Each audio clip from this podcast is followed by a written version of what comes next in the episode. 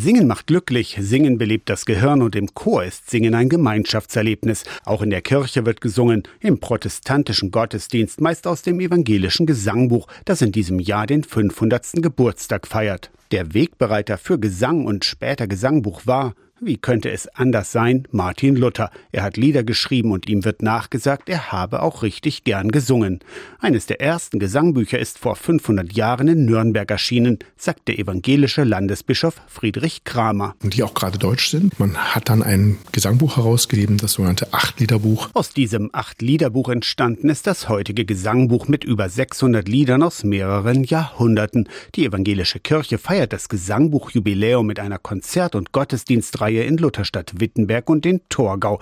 Der Titel Fides Cantat der Glaube singt. Ein großes Jubiläum für uns, weil der mitteldeutsche Protestantismus ohne Kirchenmusik undenkbar ist. Zehn renommierte Chöre aus allen Teilen Deutschlands besuchen in diesem Jahr Wittenberg und Torgau zu Konzert und Gottesdienst. Zum Auftakt ist am Samstagabend um sieben in der Wittenberger Schlosskirche der Rostocker Motettenchor zu Gast.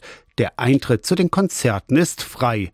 Der Eröffnungsgottesdienst zur Konzertreihe wird am Sonntag um halb elf in der Torgauer Schlosskirche gefeiert. Aus der Kirchenredaktion Torsten Kessler, Radio SAW.